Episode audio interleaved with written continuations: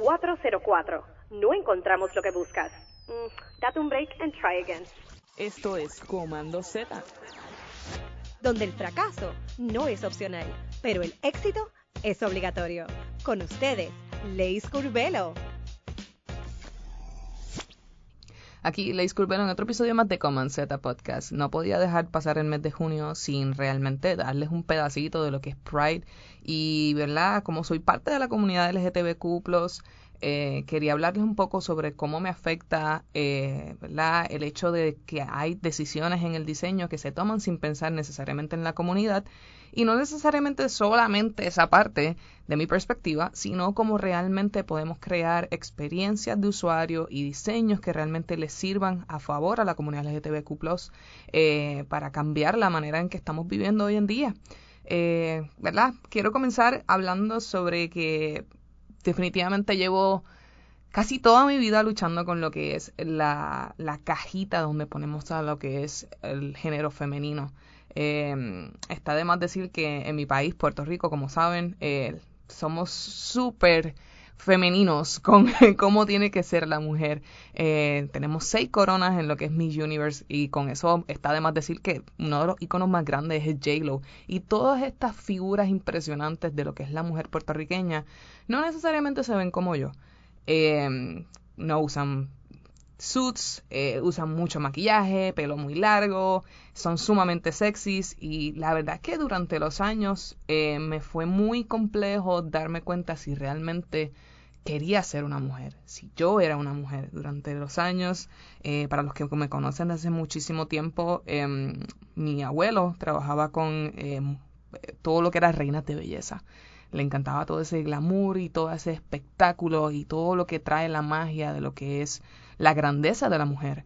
Eh, pero con eso también traía el hecho de que su nieta tenía que verse como una reina. Eh, y por mucho tiempo estuve usando trajes a los que piensan que nunca me he puesto uno. Eh, usé coronas para los que piensan que siempre he tenido el pelo corto. No ha sido así. y por mucho tiempo me cuestioné, me cuestioné. es difícil sentirse bien su propia piel cuando algo no te representa. Y en muchos momentos dados de mi vida estuve en muchos struggles pensando, no sé, tal vez soy una persona trans, porque no soy lo que usualmente ves en la calle que se considera una mujer. Y no fue hasta que mi esposa me dijo, mira, ya basta, no te pongas más label en la cabeza, realmente siéntete a gusto y ponte lo que quieras. Aún así, me daba trabajo, tengo que admitirlo. Eh, y no fue hasta que dimos un viaje a Europa en el cual de repente en Francia entro a una tienda y veo mujeres en suits. Y dije, ¿qué es esto? No puede ser. Y me empecé a, correr, a preguntar si realmente había nacido en el país correcto. y ver cómo ese concepto de lo que es la mujer, el género femenino, se ve de una manera diferente o se ve como yo lo quería ver, mm, simplemente en otra cultura, me hizo sentir más cómoda pensando en que tal vez yo no estaba tan loca y tal vez simplemente la percepción de lo que es el constructo de la feminidad en mi cultura no necesariamente es la misma. Em, por eso es que tomé la gran decisión eh, de hacerme lo que se conoce como un top surgery. Y la verdad es que estoy muy contesta al respecto. Muchas personas eh, me, han, me han dicho como que, wow, esto es un big steps, esto quiere decir pues que ya no te consideras mujer. Y la realidad es que me he puesto a preguntar qué representa, ¿verdad?, el, el pecho femenino o qué representa el hecho de que una mujer no tenga pechos. Y wow, me impresiona pensar que muchas personas perciben el hecho de no tener pecho con no ser suficiente mujer. ¿Y qué pasa con aquellas personas que sufren de cáncer, por ejemplo? Y no fue que tuve una excelente entrevista con una colega que se llama Mimi Fuentes. Eh, esta entrevista fue en Noruega. Si quieren pueden pasar a escucharla, está buenísima. Pero dentro de la entrevista estuvimos hablando y una de las cosas que ella me dijo, Sometimes when we question ourselves is we want be or not to be a woman, what we really question is the definition given by society. Básicamente lo que ella me estaba diciendo es como que muchas veces lo que nos cuestionamos es que nosotros no queremos seguir esa definición de lo que es el género.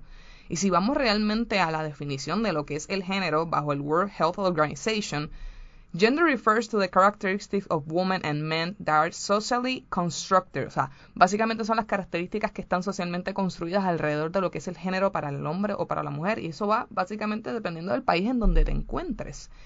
Así que teniendo eso en consideración, vamos a tener un millón de estereotipos de cómo debe verse una mujer, cómo debe comportarse un hombre. Y los géneros tienen básicamente roles en la sociedad. Y eso afecta mucho las experiencias de usuario, el diseño, la arquitectura y todo lo que básicamente vivimos y experimentamos en el día a día. Y una de las cosas que quiero traer con esto es que no debemos reforzar básicamente que el género es una cosa o aquella. O sea, no puede ser blanco y negro. Es un espectro gigantesco en donde todos vivimos de maneras diferentes el género. Uno de los grandes problemas cuando esto se asume dentro del diseño es que de repente tienes productos o, invenciones como por ejemplo eh, los detectores del TSA donde actualmente se tiene que preseleccionar si es hombre o mujer la, persona que va a estar pasando por eh, el artefacto básicamente en los aeropuertos ¿cuál es el gran problema de esto? bueno que muchas personas que son eh, se, se identifican como personas trans básicamente tienen que estar pasando por inspecciones manuales porque no van de acuerdo a lo que se supone que sea el cuerpo femenino o masculino. Y lamentablemente esto trae consigo otros tipos de experiencias muy malas. Por ejemplo, Rosalind Montoya eh, es una transgender model, es actriz y public speaker. Eh, y una de las cosas que ella comenta es que definitivamente se ha sentido sumamente eh, incómoda eh, pasando por TSA porque muchas veces ha sido asaltada, golpeada e incluso forzada a quitarse la ropa por el simple hecho de que no, su, su cuerpo no corresponde realmente a lo que es un cuerpo femenino o masculino. Y con esto, ¿verdad? Trae muchas otras repercusiones a nivel emocional. Realmente cuando diseñamos necesitamos saber ese género o ese sexo de nacimiento? Y esa es mi pregunta. Cuando estemos diseñando, tomemos un momento para reflexionar qué cosas nosotros queremos medir con nuestro diseño. Nosotros estamos tratando de medir la diversidad de usuarios que vamos a tener, por simplemente utilidad o lo necesitamos por eh, propósitos de mercadeo para comunicaciones más adelante o realmente el producto necesita ser informado de que ese tipo de usuario lo va a estar utilizando para que sea un producto óptimo. Todas estas preguntas son muy importantes porque necesitamos eh, preguntar la información necesaria. No más de eso, porque la realidad es que estamos siendo invasivos con nuestros usuarios. Así que parte de, una muy buena experiencia de usuario es, es preguntar lo necesario y lo requerido. Para darte una idea y que tengas un poco más de información en cuanto a cuándo tienes que preguntarlo, sí o no, ¿verdad? Cuándo, cuánto realmente es súper necesario preguntarlo.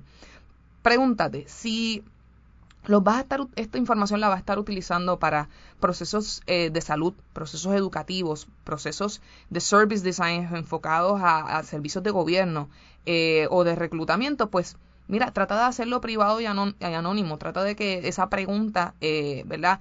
No sea eh, completamente invasiva. Ahora, si tú vas a estar trabajando con cosas relacionadas a mercadeo, a publicidad, a entretenimiento, realmente tú lo que necesitas es solicitar el pronombre de la persona porque lo vas a estar utilizando simplemente para comunicaciones. Así que no necesariamente necesitas solicitar este tipo de información y donde las experiencias de usuario se benefician es, cuando hacemos eh, las experiencias de una manera consumible eh, de diferentes maneras. ¿Qué quiero decir con esto? Si vas a, a utilizar un input field, ¿verdad? Ese, ese campo de datos, Trata de que en vez de que sea una respuesta de sí o no, o femenino o masculino, deja el campo abierto, permítele a tu usuario comunicarse y, dejarte saber cómo se siente y cómo se clasifica él mismo, ¿verdad? Eh, date la oportunidad de no solamente solicitar el género o el sexo, sino de preguntarle los pronombres. Esto es muy importante. ¿Cómo esa persona quiere que se sea, sea la comunicación entre tú y el usuario? Otro de los aspectos bien grandes e importantes eh, dentro de las experiencias y dentro del diseño, específicamente para la comunidad, es cómo utilizamos el idioma y cómo lo utilizamos a través de la localización. En muchos países en los cuales ya se está utilizando o en un principio se pensó el lenguaje completamente inclusivo. Por ejemplo, en Bengali eh, ya tienen gender neutral pronouns. Eh, por ejemplo, en Suecia también los tienen. Eh, Hungaria, eh, Chinese, o sea, hay muchos idiomas donde ya cuentan con pronombres completamente neutros. Así que si vas a hacer una localización específicamente de tu producto o tu servicio en términos de tu diseño, toma en consideración qué tipos de idiomas ya proveen estas alternativas para que seas más inclusivo con tus diseños. Y definitivamente no puedo dejar de hablar eh, de los baños. Sabemos que esto es un gran issue, pues porque hay muchas opiniones muy divididas y puedo entender que muchas personas piensen que esto por razones de seguridad es, un tema muy complejo, pero definitivamente yo quiero dejarlos con los beneficios. En los Estados Unidos, 30% de los estudiantes de, de grado sexto o menos se han visto envueltos eh, en algún tipo de harassment, algún tipo ¿verdad? De, de experiencia de bullying. 43% de ellos han comentado que han sido en el área de los baños. Y piensen cómo sería si esto fuese completamente diferente y se pudiese trabajar eh, lo que se le conoce como los gender neutral bathrooms, donde vamos a tener una línea de equidad en la fila, donde realmente las, las mujeres no tienen que esperar tantísimo, porque sabemos que las mujeres se tardan mucho más en el baño, pero no es porque queremos, no es porque de repente simplemente nos estamos maquillando y haciendo un bochinche, es porque la realidad es que las mujeres tienen otros problemas que no necesariamente los hombres cuentan con ellos, por ejemplo la menstruación, algo tan simple como eso. Y vamos a hablar también de la equidad dentro de lo que viene siendo eh, la paternidad y la maternidad, cuán complejo puede ser con un padre que tal vez quiera entrar al baño con su hija, pero de repente va a tener que decirle a un una completa desconocida que si puede acompañar a su hija al baño porque no se siente gusto entrando. Así que yo creo que hay muchos beneficios más allá del simple hecho de que una persona se siente incómoda o no porque el baño es compartido. Dentro de la arquitectura se han logrado diseños en los cuales se asegura que no se tiene ningún tipo de eh, rendija en la cual se pueda ver a través de, esta eh, eh, infraestructura de, de, lo que son los baños neutros. Así que los invito a que busquen visualizaciones de cómo realmente se han aplicado en otros espacios para que vean realmente cómo es la interacción dentro de estos baños y para que nos quitemos un poco el miedo y la venda de que simplemente es una agenda de que esto es lo que tiene que ser porque simplemente queremos mezclarnos todos. Si no entendamos los beneficios, no solamente para la comunidad LGTBQ, sino para todos. Y, y los invito realmente a que tomen en consideración que esto no es solamente la comunidad LGTBQ, que en algún punto todos nosotros nos hemos sentido rezagados con algo que nos pasa en una circunstancia de vida y si realmente somos completamente empáticos, podemos entender y podemos crear cambios efectivos en cómo vivimos.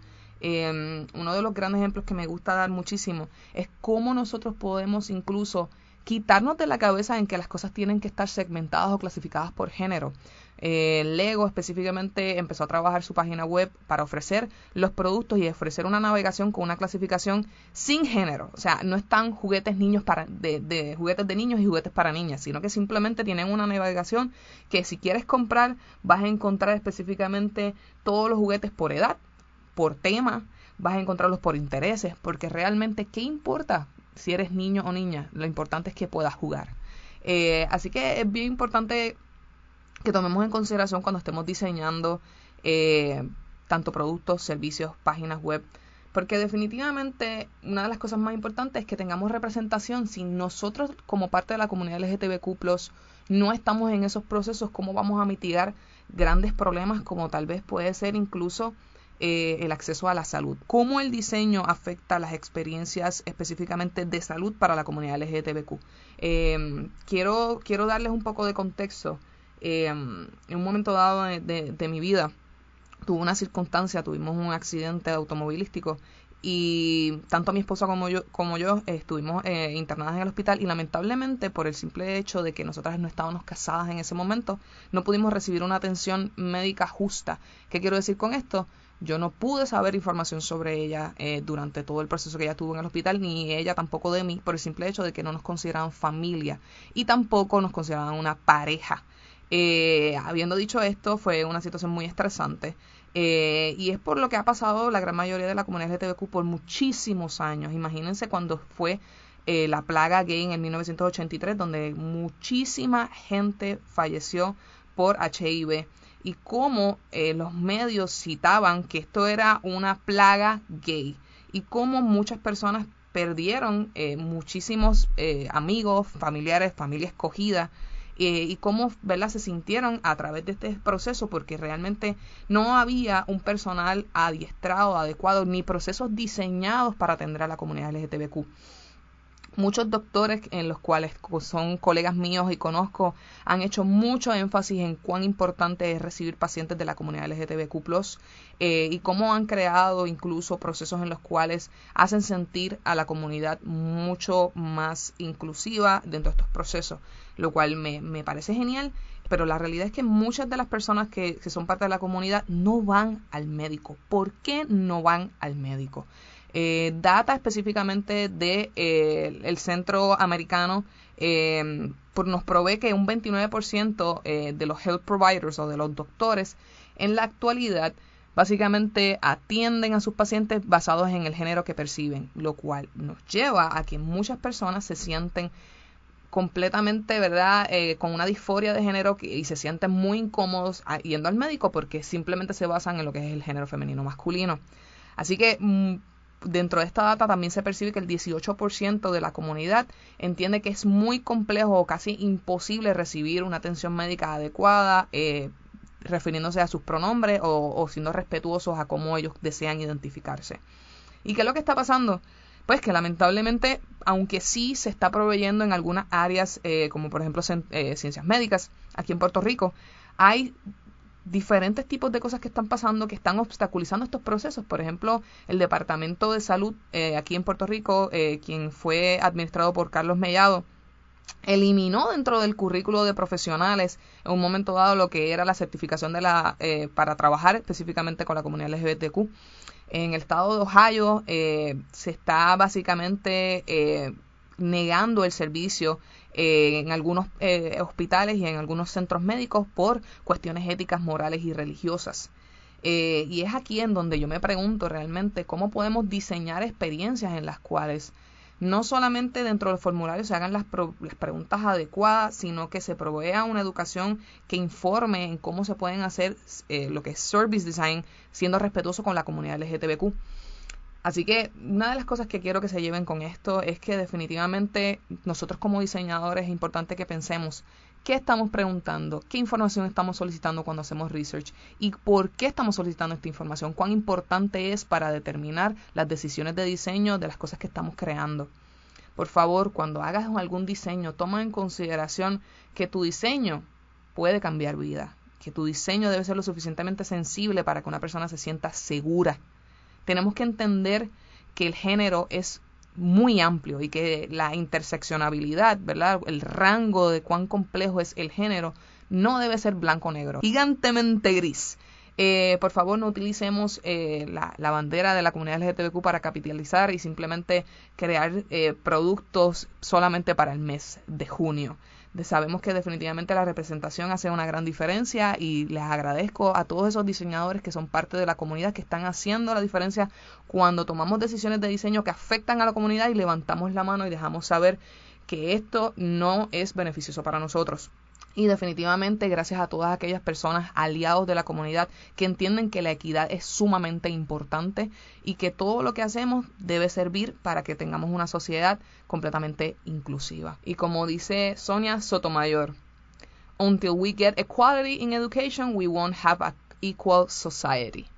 Será hasta la próxima, amigos.